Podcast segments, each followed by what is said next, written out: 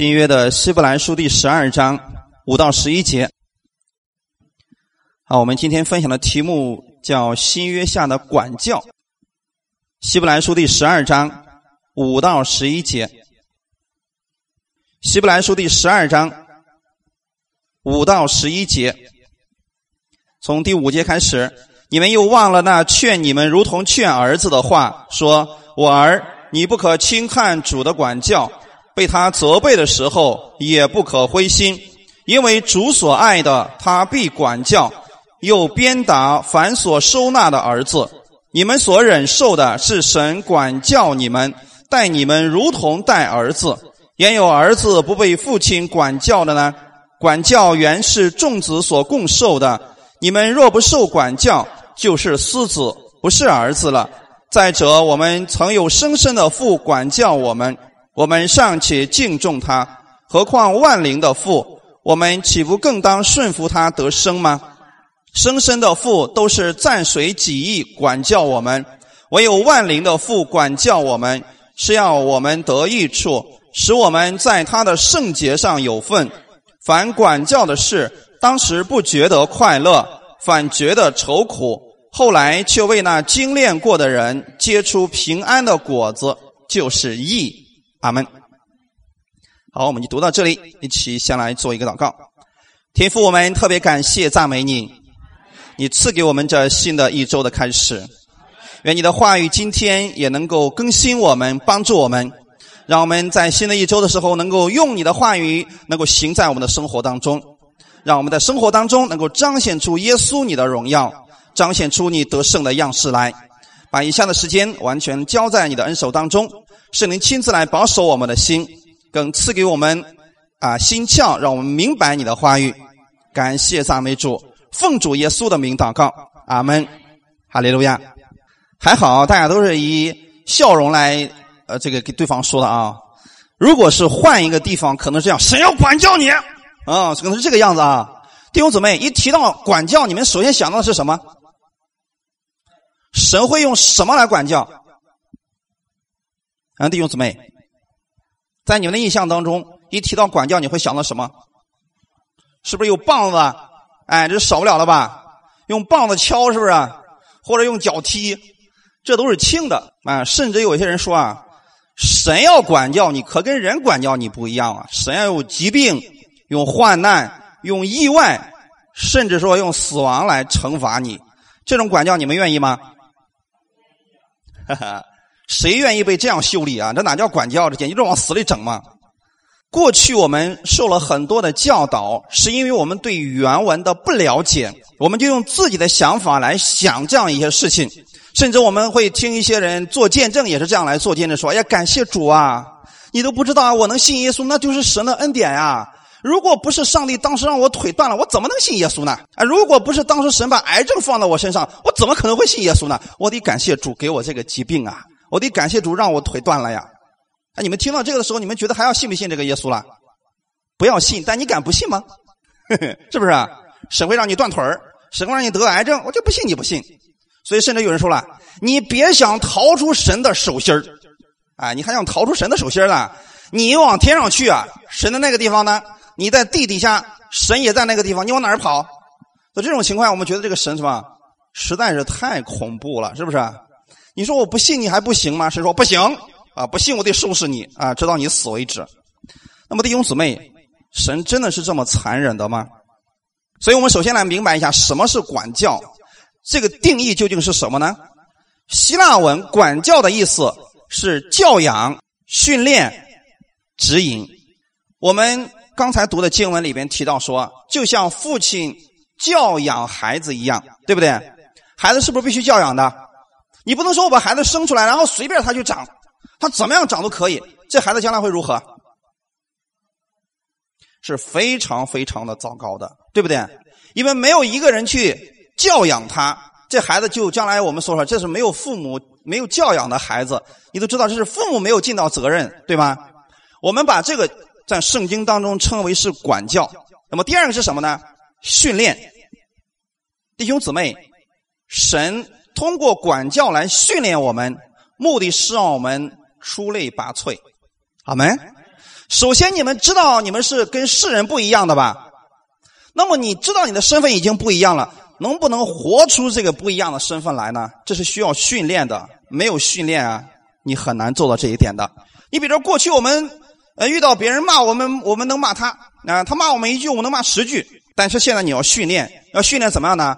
为你的仇敌做祝福祷告。他骂你一句，你能不能祝福他十句？别说这个容易啊，这个是需要训练的。所以这叫管教。如果没有神这样训练我们，我们几乎是不可能做到这一点的。还有一个就是指引，上帝用他的话语给你指一个更好的一种方式，让你来生活。阿门。所以管教的意思绝对不是惩罚。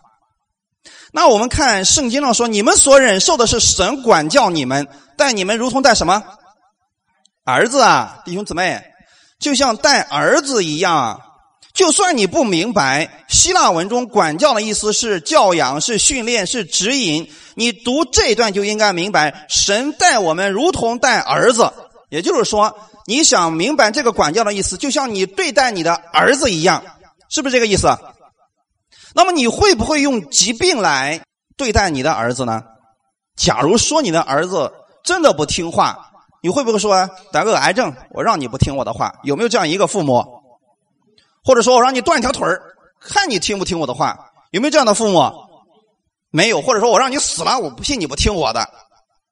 这些都是错误的，对不对？就算你不懂希腊文，你不懂什么原文的意思，你看看本文当中所说的，你也应该能够明白。跟我们过去所说的管教是完全不一样的，所以神管教我们如同我们对待儿子一样。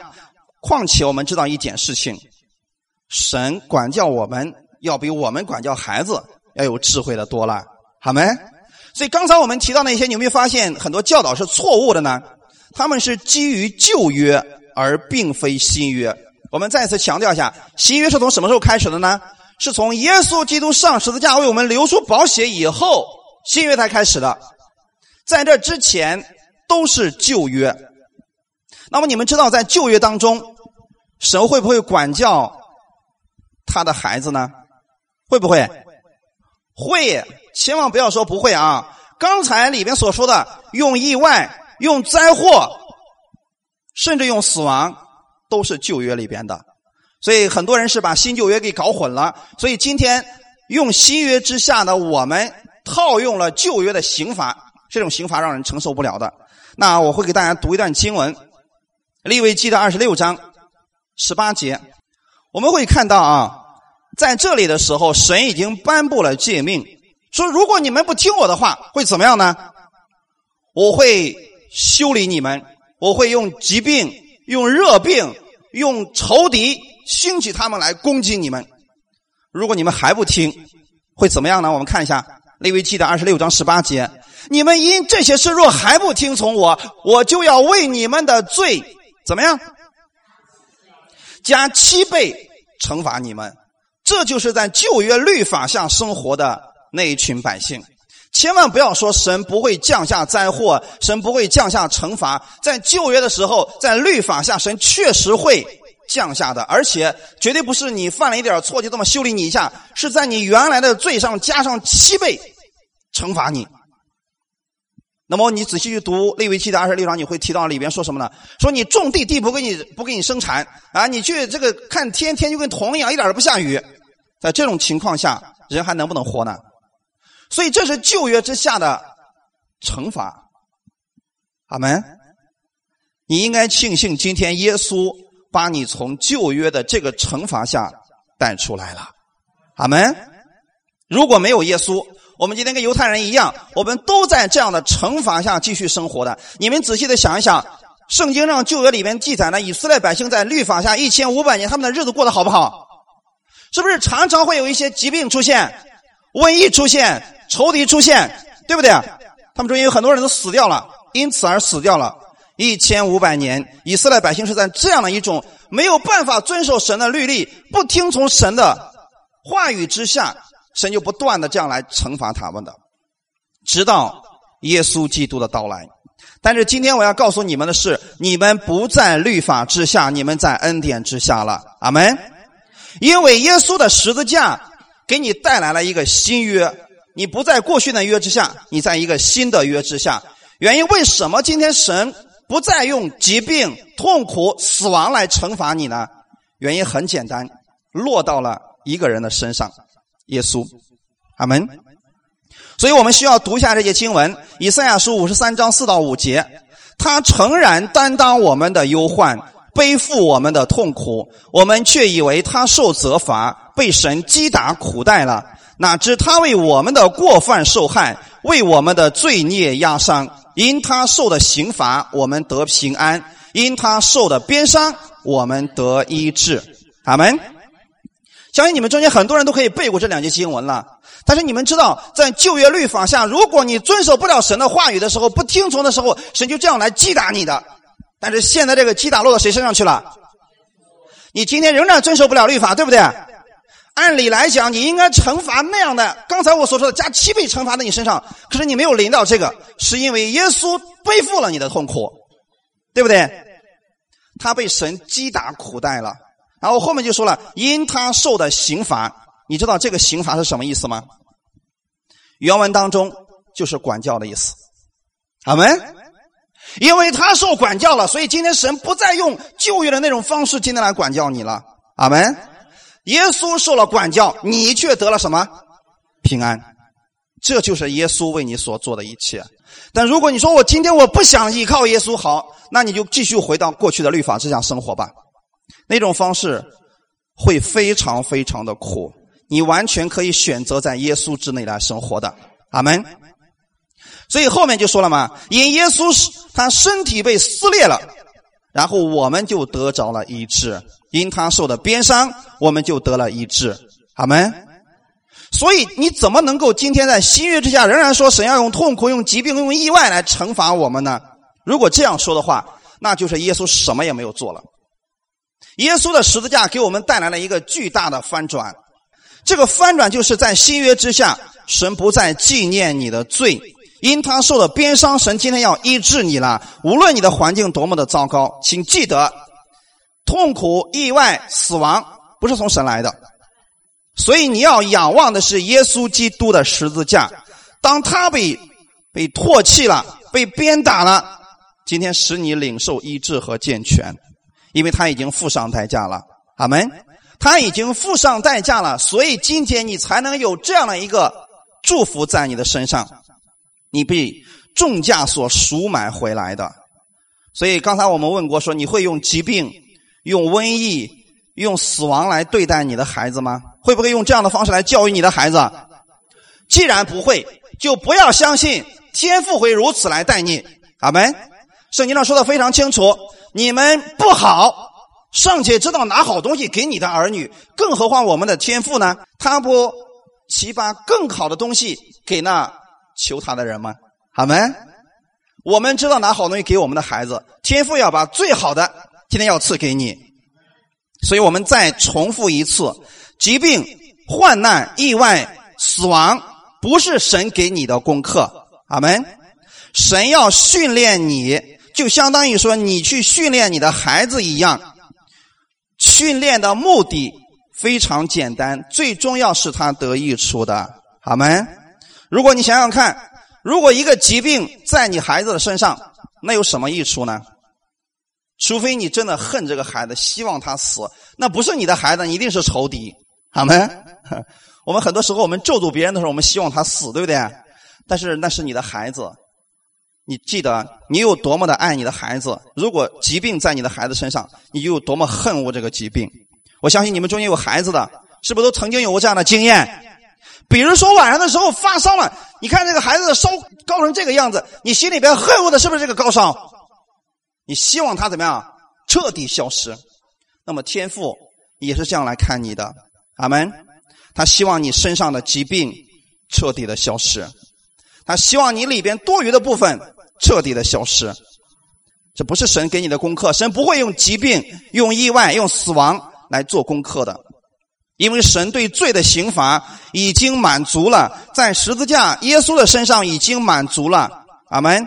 所以今天你可以期待神的恩典，而不是惩罚。神今天不会像旧约那样来惩罚你，所以你向神祷告的时候，首先相信神是愿意赐福给你的。阿门。神不会用疾病来管教自己的儿女，用灾祸来训练你和我了。那神会做什么事情呢？假如说，听好了，弟兄姊妹，比如说我们家的女儿，他现在跟一群坏孩子在一块玩，那群孩子是无恶不作的。可是我家的女儿在这里边，你说我该怎么做？很简单，我把我女儿从这里边拉出来就完事了，对不对？我没有必要把这群孩子都都管教好，我没有办法去教育这一群的孩子，因为他不是我的，他也不会听我的。阿门。我只做一件事情，把我的女儿从里边拉出来就可以了。所以，我们是不是在这个世界上，这个世界上有很多的恶人，有很多的灾祸，有很多的疾病，世人都在痛苦当中。但是，因为你是神的儿子，所以神要把你从这中间拉出来的。神希望你过一种。跟他一样的分别为圣的生活，不希望你继续过在这个罪恶当中，所以他要把你拉出来，这就是神要训练你要管教你的方式。阿门。如果我们不愿意，神要把你拉出来的。在旧约的时候，还记得罗德吗？罗德住在索罗玛的时候，索罗玛城是不是罪恶非常严重？可是当神要去审判这个索罗玛城的时候，罗德还不愿意出来呀。还撅着个屁股，还不愿意出来。我的牛啊，我的羊，我的财产啊，还有这么多，不敢出去，不想出去啊。天使怎么做的？一边一个天使，愣是把他跟他的女儿从那里边给拉出来了，然后神才降下审判的。阿门。就一个罗德，神都如此做了，更何况我们呢？阿门。所以千万不要说啊，上帝会用这种方式来管教我，那就罗不要让罗德出来好了。要按我们的想法说，罗德这个家伙既然如此爱索多玛，就让他跟索多玛一块灭亡得了。叫你出来，你都不出来。可是神没有这样做，神还是把他的百姓从这痛苦当中拉出来了，好没？所以这就是神今天管教我们的方式。原因很简单，因为我们是他的儿女。就这一个原因就足够了，足够让神今天来帮助你了。所以神不去管那个属世的，神不去管那个不信的，就像你今天不会去管别家的孩子一样。原因很简单，你说他他也不会听你的，对吗？神今天只对他的儿女负责。世上的人他不愿意听上帝的话语，那么神也就不管他，任凭他随便在这个世界上去生活。那一旦他接受了耶稣的时候，神就要负起他全部的责任，让他过一种。全新的生活，阿门。因为我们是属于天父的，神爱我们，所以后面说了，他劝你们如同劝儿子的话，说我儿啊，不可轻看主的管教。这是用经文上的原文，就是在旧约当中的一段话语，引用了一段话语。希伯来书是新约里边的，对不对？那么现在他引用了旧约里边的一些内容，是在哪里呢？箴言书第三章。十一节到十二节，所以我们需要先来看一下原来那段话语是什么意思，然后做一个对比啊。箴言书第三章十一节到十二节，我儿，你不可轻看耶和华的管教，也不可厌烦他的责备，因为耶和华所爱的，他必责备，正如父亲责备所喜爱的儿子。阿门。然后我们再看一下今天我们读的本文，看这两者有什么差别啊？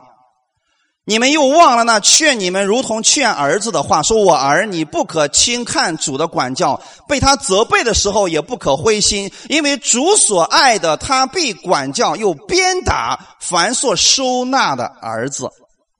好，我们会看，是不是都是不可轻看？都是不可轻看主的管教。但是你看了没有？我把这个给你们标出来了啊，在箴言书第三章的时候，是不是有个括号里边有个原文的词？是什么？惩治是刑罚的意思，所以在就业的时候，如果你轻看了耶和华的惩治，他会用在你原来的不听话上面加七倍来惩罚你的，这是就业的内容。阿门。尽管如此，你还不能厌烦，你还必须得承受。承受之后呢，利未记二十六章之后，之后就说了：如果你们向神承认了你们的罪，承认了你的悖逆，你愿意听从。亚伯拉罕的约、以撒的约、雅各的约，神在转手来医治你们，这是旧约的啊。那我们再看下面说，因为耶和华所爱的，他必责备。就算是在旧约之下的时候，神惩罚这群百姓，目的还是因为爱他们的原因。看见了没有，弟兄姊妹？只是方式和方法不一样了，用不同的方式管教他们，但最终的目的还是因为爱他们。阿门。你比如说，在旧约的时候，有很多的王非常的邪恶。他们把神的话语直接扔到一边去，然后敬拜这个摩洛的神。大家知道摩洛是什么神吗？啊，是一个铜像，里边的肚子里边有那个火，双手伸开，然后呢，以色列百姓去敬拜这个神的时候，就是每年把自己的孩子就放到他那个火里边给烧死。那么神是不是要阻止这个事情？所以神必须阻止自己的百姓如此的愚昧，去把自己的孩子烧死的这个这个愚昧的行动。所以神允许了什么？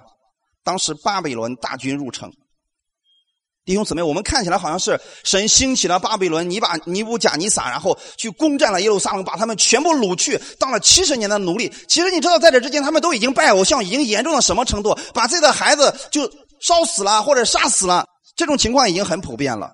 因为他们完全把神的话扔到一边去了，所以神不得已出手了，管教他们，是为了制止罪恶。阿门。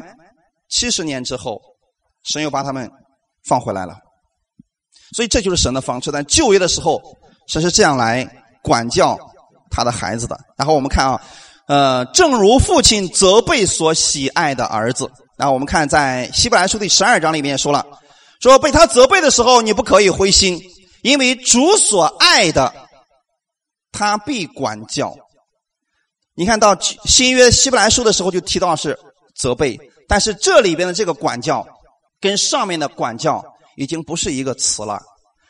新约里边的这个管教，用的就是今天我们所说的教养、训练、指引。好没？发现区别了没有？这就是区别，弟兄姊妹。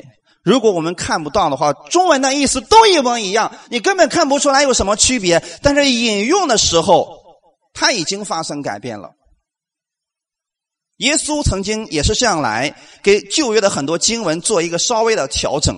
你比如说旧约旧约的时候说，你们要敬畏耶和华，要惧怕他，对不对？啊，这旧约很多时候经常出现的一个经文。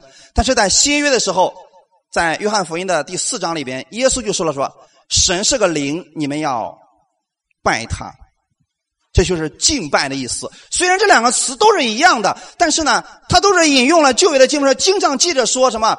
神是个灵，你们要拜他，这是引用了旧约那段经文，但是神把这个词换了，一个是敬畏，是惧怕；另外一个是敬拜。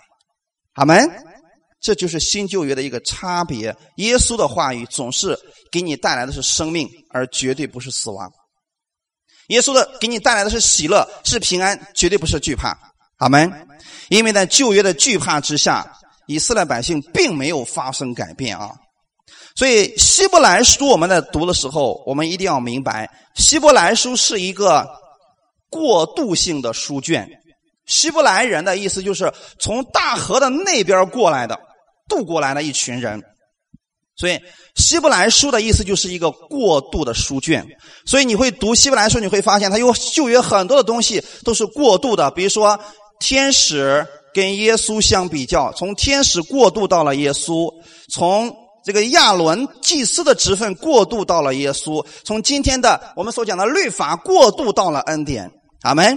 那么我们应该在哪个地方生活？应该在后边里边，对不对？因为已经渡过来了，已经都过渡过来了，所以它会有对比，会引用旧约很多的经文，这里边会有细微的一些差别。我们要发现它的区别的话，就必须去读原来他引用的那段经文，然后一对比就发现，哦，原来已经过度了，已经发生一些改变了，阿门。今天神不会再用过去那种方式来击打你的方式，然后强制性的改变你的行为了。神今天是乐意让你自己心甘情愿的来跟随他。阿门。好，那我们会看到说，当神所爱的啊，这是希伯来书十二章第五到六节内容说，因为主所爱的，他必管教。他的动机已经发生改变了，因为你是神所爱的，所以他要管教你。哈利路亚！所以被他责备的时候不要灰心，因为神爱我们的原因，所以责备我们。弟兄姊妹，如果你身边你发现有人在私底下告诉你说：“弟兄啊，或者姊妹，这个方式真不好啊，你不要再这样做了。”他是用一种爱心来责备你，要接受的。阿门。千万别说啊，你为什么说我呀？啊，不要这个样子啊！责备你是对你有益处的，就像我们责备自己的孩子一样，是不是对他有益处的？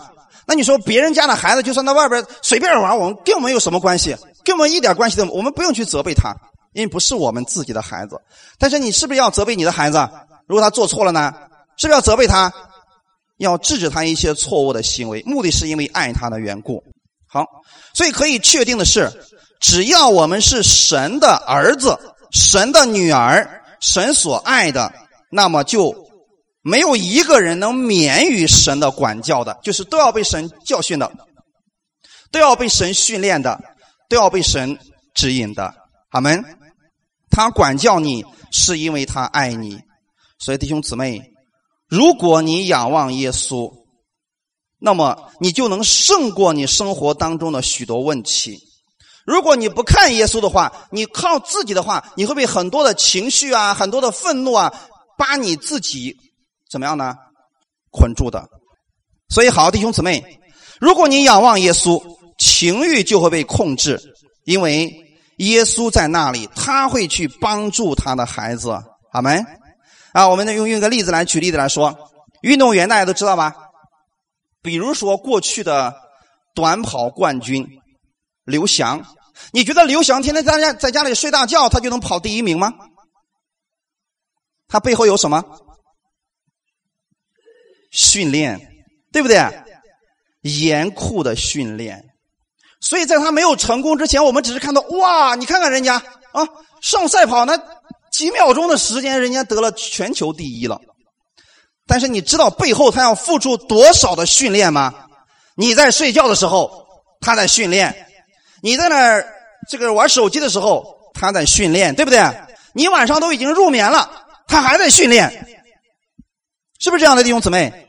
所以最后他怎么样得着了那个荣耀啊？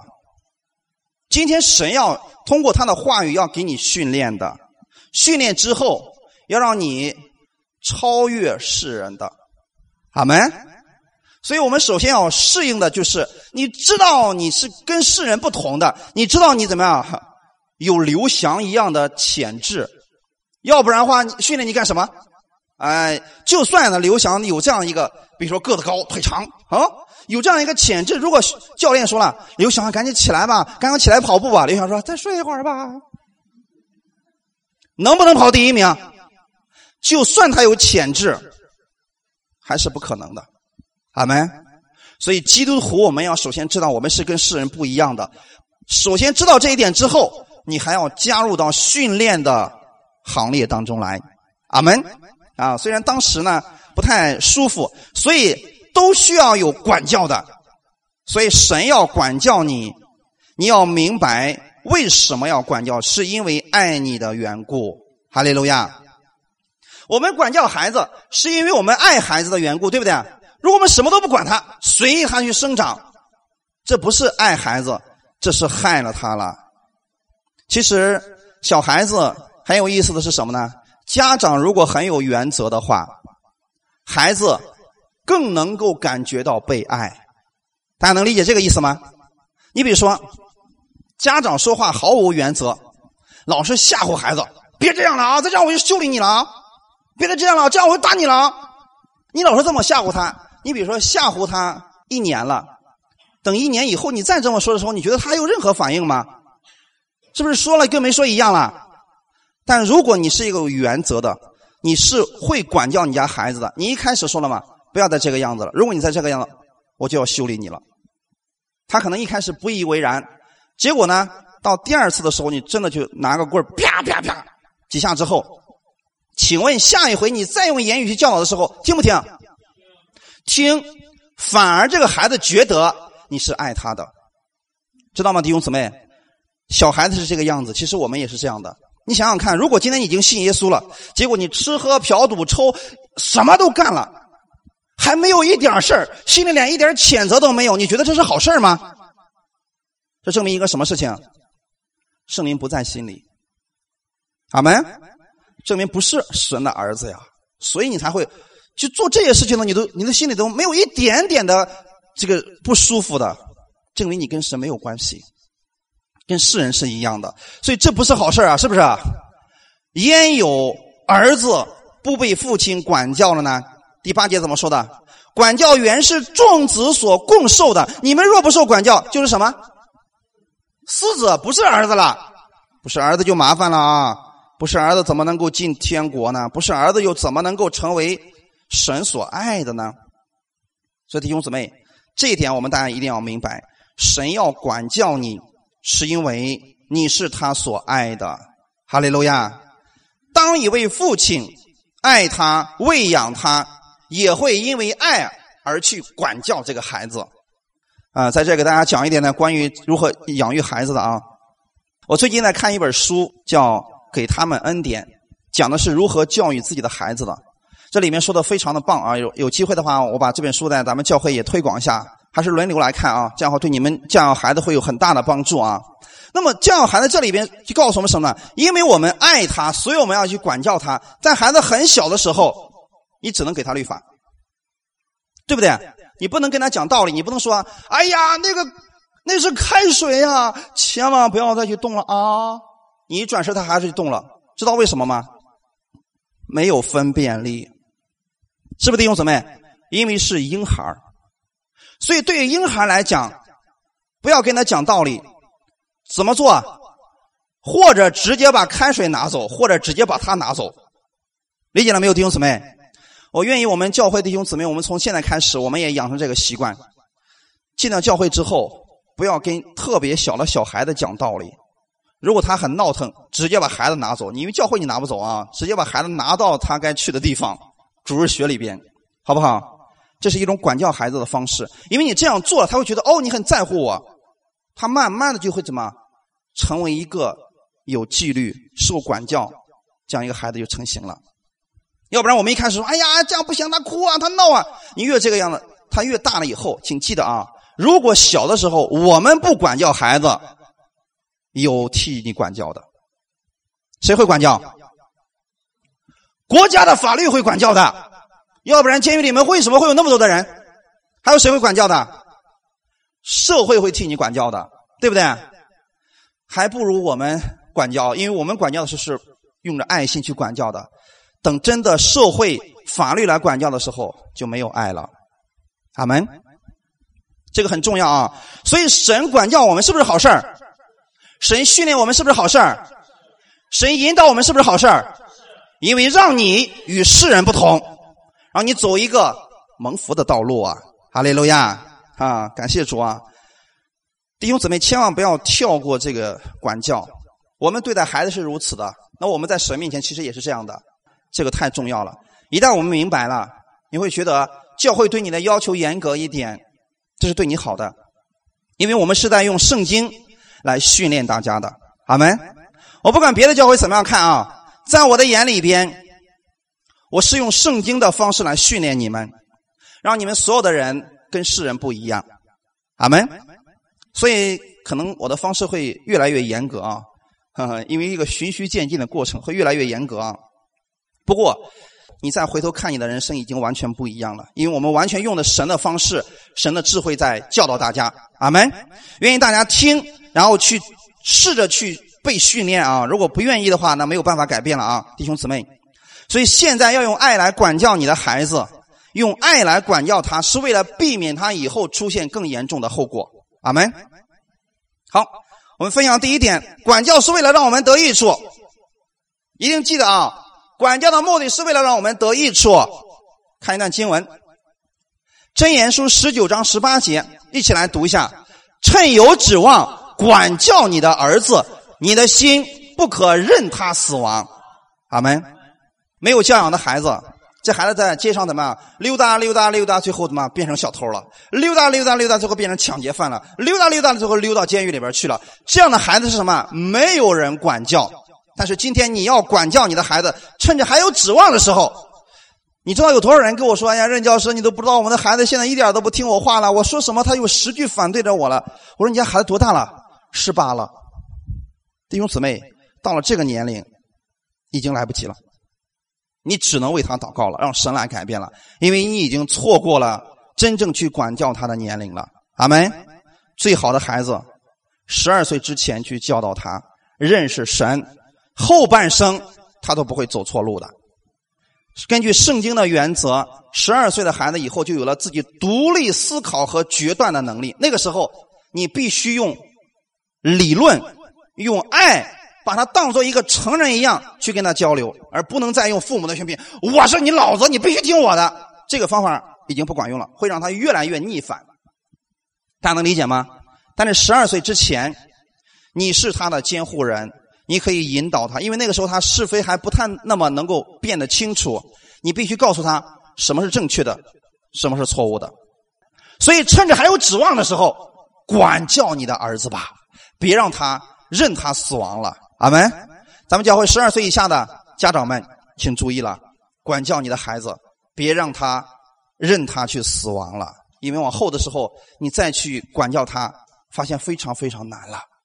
有太多这样失败的例子了，所以趁着还有指望的时候，开始管教他吧，用神的话语来教导他吧。阿门！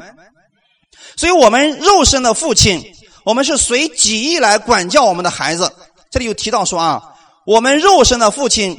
管教的是我们哪一部分？是不是我们的身体、我们的行为？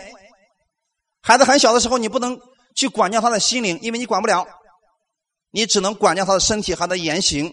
这个是我们需要管理的部分。从里到外的管理，只能是我们的神来管理的。阿门。所以神来管教你，绝对不会把你的身体给毁了。比如说，管到最后出现这么一种结果了，最后你家的孩子都躺在病床上去了。这种管教一定是失败的，一定不是正常的管理。阿门。同样的，弟兄姊妹，请听好了：如果你信主，信到最后万病缠身，躺在床上不能动了，证明你信的有问题了。能理解吗？不是神有问题，是你信的有问题了。昨天就还有一个人跟我讲了，说了恩典福音啊，这个福音是这不要残缺的福音。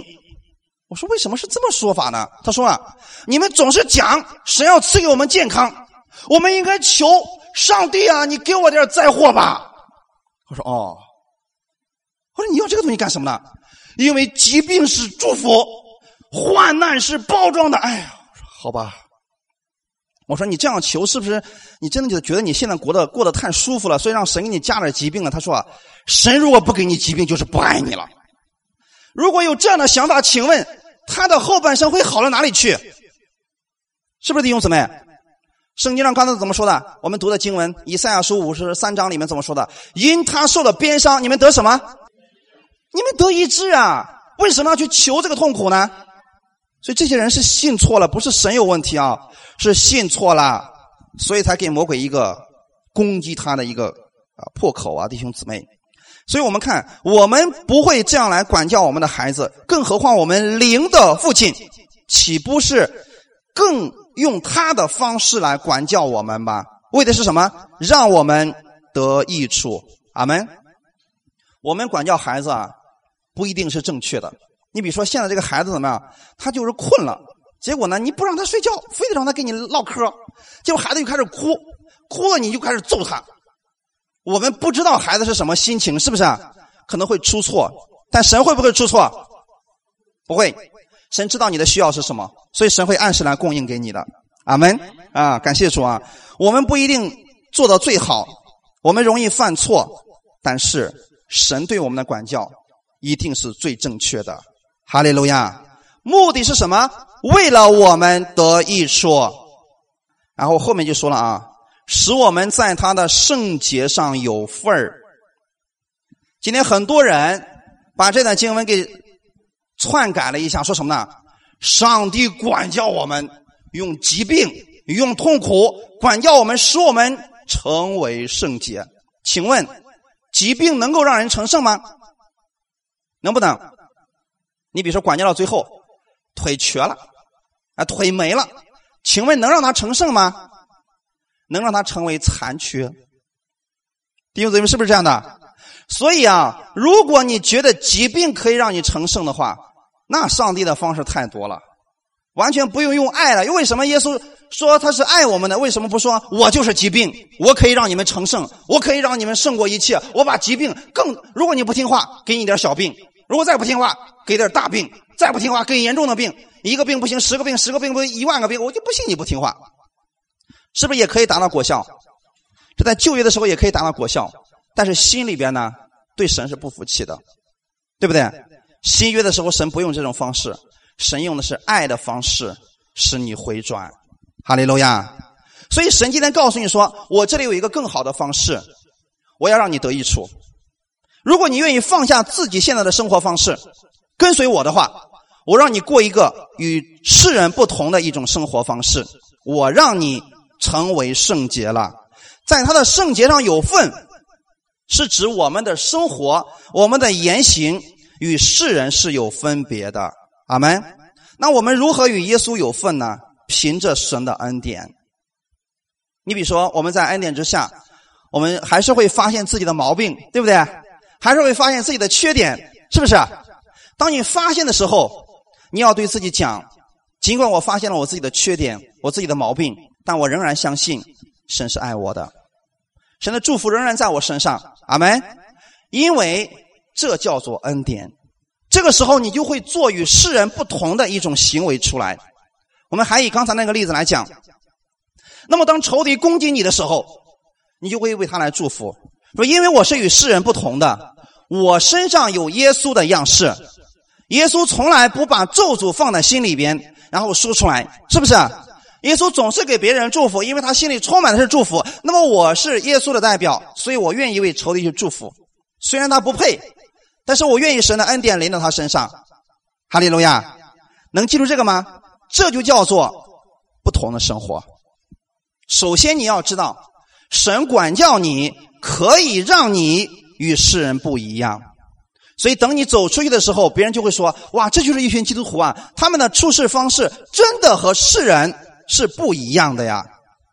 所以我们像耶稣一样生活。就是被神训练以后，训练到什么程度呢？像耶稣一样生活，阿门。训练之后呢，像耶稣一样看待世界，哈利路亚。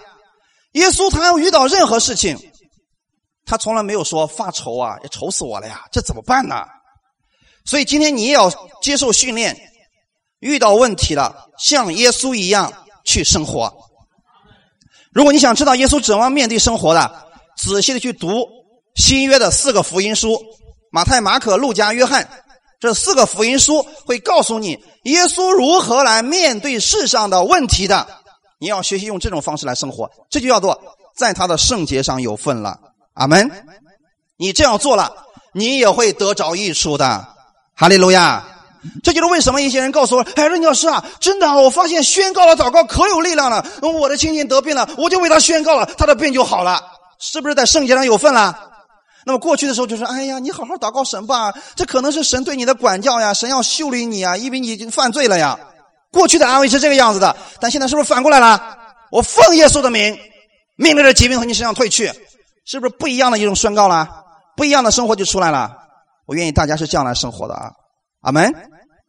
这就是神的管教，用神的话语来训练你们的思维，训练你们的言语，训练你们活出不一样的生活来。阿门，弟兄姊妹，这是非常重要的啊！我们看一段经文，《犹大书》一章十八节到二十一节。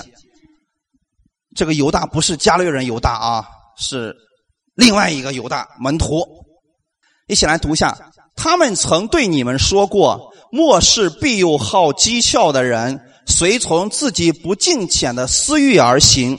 这就是那些引人结党、属乎血气。没有圣灵的人，亲爱的弟兄啊，你们却要在至圣的真道上造就自己，在圣灵里祷告，保守自己常在神的爱中，仰望我们主耶稣基督的怜悯，直到永生。阿门。看见了没有，弟兄姊妹？两种不同的比较，在末世是不是这个时代？这个时代会有许多笑话我们的人，然后会许多互相攻击的人。这些人是随从自己的私欲，想怎么生活就怎么生活，败坏当中生活也不呃觉得有什么不好的。就是那些引人结党。你看是现在是不是有很多人是分门结派、引人结党的，属乎血气，就是凭着血气去生活的，想骂你就骂你，想夸你就夸你，想整死你就整死你。这样的事情在末世会越来越多。这些人是没有圣灵的人，就是不信耶稣的人。然后后面说了：“亲爱的弟兄啊，你们怎么样？你们却要在至圣的真道上。”造就自己，就是用神的话语来训练我们，阿门。用神的话语，用耶稣的话语来教养我们，来训练我们，来引导我们。怎么做呢？在圣灵里祷告。什么叫在圣灵里祷告？方言祷告。能领受的领受，不能领受的我们就用悟性祷告也可以啊。然后后面说了啊，保守自己藏在哪里？在神的爱里边，阿门。唯有爱能改变人，请记得弟兄姊妹。所以你要常常保守你在神的爱里边，不要保守你在神的律法当中，那会让你很痛苦的啊。然后仰望我们主耶稣基督的怜悯，常常记得你今天所有的一切是神在怜悯你，就是神的恩典在你身上了。你本也是不配得的，对不对？如果是这样的话，人还能骄傲吗？有什么可骄傲的？你不过也是神赐福给你的而已呀！如果你骄傲了，你看不见神的恩典了，这些东西就消失了。请记得啊，不是神夺走了，是你没有办法再领受神的恩典了，因为骄傲的缘故。所以神赐恩给谦卑的人，是谦卑的人能够看见神的恩典，并且能够领受神的恩典。哈利路亚！这是第一个，让我们得益处。第二个，结出平安的果子。好，太棒了啊！如果管教之后让你痛苦了，断胳膊少腿了。我不觉得有什么平安在你心里边啊，请看第二个《真言书》的二十九章十七节到十九节，我们一起来读一下：管教你的儿子，他就使你得安息，也必使你心里喜乐。没有意象，民就放肆；为遵守律法的，变为有福。只用言语，仆人不肯受管教，他虽然明白，也不留意。阿门。真言书也被称为是智慧书，里边告诉我们许许多多生活的法则。如果你能够明白真言里边的生活法则啊，了不得了！因为智慧可以产生财富，智慧可以产生人好的人际关系，智慧可以产生许许多多的其他的好的益处。阿门。看一下啊，管教你的儿子，他就是谁得安息啊？我。是不是弟兄姊妹？如果你不管教你的孩子呢，麻烦了。你往后的后半生啊，你会常常为他操心的。哎，是不是已经有这样的母亲了？哎呀，我小的时候怎么没好好管教他呀？这下可怎么办呢？一辈子都是这个样子，提心吊胆，为这个孩子发愁。所以说，要管教你的儿子，将来你等他有自己分辨力的时候，你就能得安息了。他。使你得安息，阿门。再往下看，也必使你心里怎么样？喜乐，怎么样喜乐？弟兄姊妹，如果你现在开始从圣经这样的方式来教导你的孩子，将来你的孩子每一个路程都愿意去听从神的话语，他将来可能是在高位上的，可能是在财富上是非常有名气的、有力量的，他使你的喜乐。你每次提醒这个儿子说：“我的儿子，那是神带出来的。”你会觉得这个孩子很让你感到喜乐，阿门。相反的呢，从小的时候不教导孩子，等这个孩子这个偷鸡摸狗的事都干了，你觉得能让你心里喜乐吗？突然有一天这孩子被抓起来了，你说心里还能喜乐吗？那个时候就变成哀哭了。所以弟兄姊妹，这里告诉我们是智慧方面的啊，没有意向或者没有漠视。民就放肆，弟兄姊妹知道，我们今天不仅仅是领受恩典，重要的是什么呢？把恩典活出来。如果你总是听听听听听听，生活当中没有一点活出来的，这不是你的，活出来的部分才是属于你的部分。阿门。所以弟兄姊妹，这里也说的非常清楚啊！你看这个没有意向，后面说的是没有漠视，就是神没有给你任何启示，没有给你任何带领，民就开始放肆了。我愿意我们在恩典之下的弟兄姊妹，我们的行为应该比在律法下的甚至说比世人应该是更好的。阿门。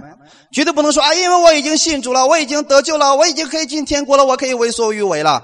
你这样让你、你的家庭、你的朋友都会受损失，你自己也会受损失的，是不是弟兄姊妹？虽然你是得救的，但是呢，你的生活当中会受很大的损失。本来神要赐福给你的，结果呢，你没有福分而已啊。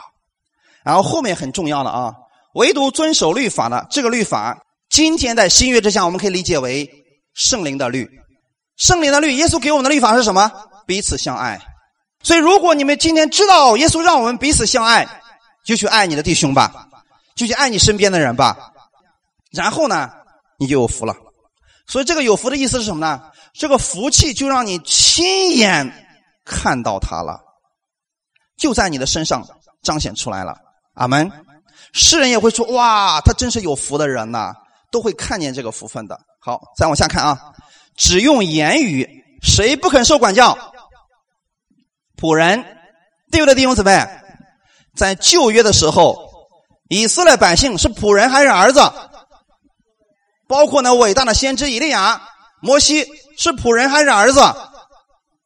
仆人。所以知道为什么对待仆人要用鞭打吗？知道为什么对仆人要用一些疾病？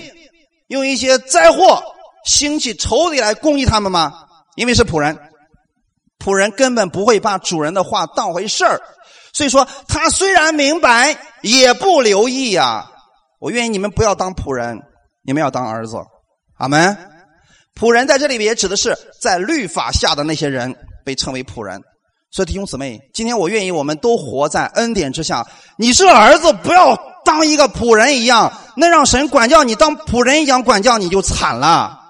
神用什么管教我们呢？今天你是儿子，那既然不是仆人，就把刚才我们所说的用这个灾祸啦，用仇敌兴起仇敌来攻击，这些都放弃吧。你是儿子，神用什么来管教儿子？用爱。还有呢？实际的方式管理是怎么管理的？怎么管教的？用话语。阿门。所以对儿子来讲，神。是用话语来管理儿子的，请记得啊，神不会再用疾病、意外、灾祸或者兴起你的仇敌来管教你。虽然仆人确实会临到这些，但你已经不是仆人了，你是儿子。神要用他的话语，用基督的话语来管教你。那有人就说了：如果我不听呢？是不是有儿子不听的？不听怎么办，弟兄姊妹？今天普遍的教会是：你们要爱神，你们要服侍神。如果不服侍神，用疾病管教你，不信你不服侍神，把你的工作给弄弄丢了，就不信你不服侍神，把律法又给他了。如果儿子不听的话，我们就给律法吗？不是的，给什么？等待，这就是神的法则。所以，我想我今天讲完之后，你们都愿意成为儿子，而且愿意被神管教，很重要。大家记得，如果我们已经成为儿子了，就是你信耶稣了，就成为儿子了，你又不愿意听从基督的话语，神会等你，等你回转，等你悔改。阿门。圣经当中有个浪子的比喻，大家都读过吧？路加福音的十五章，浪子的比喻。一开始，浪子是不是幸福的？是不是蒙福的？是不是无忧无虑的？可是他非得嘚瑟一家伙。父亲呢？快把我的那份给我，我要出去。是不是要靠自己去行？要靠自己去生活？要脱离他父亲的供应？这就是他不愿意再听从他父亲的话语，不愿意再领受他父亲的恩典和白白的供应的时候，就是想靠自己了。他很骄傲了，他要离开他的父亲。他父亲有没有拦阻？没有。所以弟兄姊妹，今天在恩典之下，你说我就想犯罪，我就想骂人，我就想打击别人，可不可以？你随便。神只用一个方法，等着你回转。那么，请问这个浪子出去之后，是谁受损失了？一开始是不是还挺舒服的？哎呀，吃喝玩哎，觉得挺好的。但他发现这一切都失去之后，他的生活如何？非常艰难，对不对？你能说这个艰难是他的父亲给他的吗？不是，是他自己愿意在这个痛苦当中生活了。他一开始就选了一条错误的道路，对不对？他不愿意听他父亲的话，会非得要离开。他以为离开了他是自由，其实是放纵。今天弟兄姊妹知道吗？今天如果我们有话语来要求你们在恩典之下要做一些事情，请记得，这是给你们真正的自由。就像浪子在他父亲家里边是真正的自由，是不是一样的？等他出去了，看起来是自由，实际上是放纵。阿门。如果今天我对你们说：“哎呀，无所谓啦，你们在恩典之下啦，随意犯罪吧，没有关系，随便骄傲吧，打击别人了不要紧。”这是对你们的放纵。那么他以为离开了父亲就是幸福，其实离开父亲他是亏损，是不是亏损？极大的亏损了，因为以后他还要为他的生活来负责的啊。然后呢，今天我们的天赋也是这样，愿意等候我们来顺从他的话语。请记得弟兄姊妹，神有的是时间来等候你的。你如果今天已经接受恩典了，已经接受福音了，我就是不愿意听这个牧师的话语，我就是愿意去在这个罪中去生活，我就是愿意去犯罪。神说：“好，我等你。”那么我给大家的处理方式是什么呢？我也等着你们回转。今天神不会再用疾病、痛苦把你吓回来，这不用了。神就等着你，浪费的是谁的时间？不愿意听从的人的时间，对不对？浪费的是谁的祝福？这个人本来应该有祝福的，结果没有。所以你想想看，等这个浪子一无所有的时候，他再次回到他父亲家里的时候，是不是明白了？所以大家弟兄姊妹，千万不要等到这个时候，你说了我愿意回恩典福音教会了，你知道你亏损了多少吗？回来了是不是也有平安啦，也有祝福啦？但你何必去浪费那一段时间呢？弟兄姊妹，我们愿意我们每一个在恩典之下的人，我们能够谦卑在神的面前，每一天看到耶稣给我们的供应。阿门！不要像仆人一样不肯受管教，那样的话，今天。神对待仆人跟对待儿子是不一样的，对待儿子永远是爱，阿门。所以当这个儿子不愿意的时候，这个父亲就是什么也没有说，把他送走。然后你这个父亲每一天都在门口等着这个浪子的回来，对吗？所以如果你们中间非得有人去犯罪的话，我也会在这里每一周都等着你们回来，因为你知道吗？回来了，平安就住在你们心里了。刚才我们读过的。十一章，凡管教的事，当时不觉得快乐，反觉得愁苦；后来却为那精炼过的人结出平安的果子，就是义。阿门。你会记得这里面有个后来吗？后来是不是有段时间了？所以当你们愿意接受属灵的训练的时候，一开始是不舒服的。所以今天我要把刘把你们当刘翔一样来训练。啊，从这周开始我们就开始训练了啊，让你们做一些。圣经上的事情了，听起来可能不舒服，但是训练之后你会结出平安的果子，就是义。阿门。我的意思是，训练之后你结出了义的果子，就算是不信耶稣的，他对你也是非常敬佩的。阿门。这就是神的方式，弟兄姊妹，神给我们机会成长，只要你愿意顺从神的话语去生活，这个话语本身是极其蒙福的。阿门。神要让你在他的话语当中。结出那平安的果子就是义，哈利路亚。当然了，如果有人说我不愿意结出平安的果子，我就愿意生活在苦毒、定罪、愤怒当中，那么请便。我还是刚才那句话，我会等着你们回转。因为如果我们不愿意，神是没有办法帮助我们的。我愿意我们每一个人都愿意接受神这样的管教，神这样属灵的训练。阿门。因为当训练之后，你会发现。你的生活，你的家人都发生改变了，哈利路亚！所以我愿意，我们从今天开始，我们试着去做这个事情。从今天开始，让你的嘴只说祝福的话语，不管是面对谁，只说造就的话语，哈利路亚！就算他不配得，你试着去训练你，因为你不是让他怎么样，你是在训练你自己，让你结出平安的果子来，哈利路亚！啊你常常处在神的平安当中，遇到任何事情、任何人、任何事，你都是平安的。这是神让你结出来的义的果子。好，那我们最后读一段经文，然后我们就结束。彼得后书第一章第二节：愿恩惠平安因你们认识神和我们主耶稣多多的加给你们。哈利路亚！这是一个祝福。原文当中没有愿，愿是一种意象，一种祝福。原文直接是恩惠平安，因为你们认识神和我们主耶稣，就多多的加给你们了。所以你们每一周你们过来是在认识我们的主耶稣，认识我们的神，平安就加在你们身上了。你们已经是顺服的人了，哈利路亚！因为你们正在接受的是神的管教、神的训练、神的教养，哈利路亚！好，我们一起来祷告。天父，我们特别感谢赞美你，谢谢你今天借着这样的话语再次的更新我们，因为我们是你所爱的儿子，我们是你所爱的女儿，所以你管教我们，管教不会用疾病、用痛苦、用死亡来管教，是用你的爱来管教我们，用你的祝福来管教我们。你愿意我们心甘情愿的来听从你的话语，主耶稣，我愿意听从你的话语去生活。我知道你是与世人不同的，我是你的孩子，我也是与世人不同的。我愿意在你的圣洁上有份，过一种与世人不同的生活。所以我从今天开始，我愿意试着去训练我自己，让我的口只说祝福的话语，不要咒诅，只要祝福。耶稣，请你帮助我，让我在这一周当中能够接受这样属灵的训练。让我的里边常常结出来是平安的果子，因为我不断的认识耶稣，平安的果子就不断的在我里边。我在你的里边，我是蒙福的人，哈利路亚！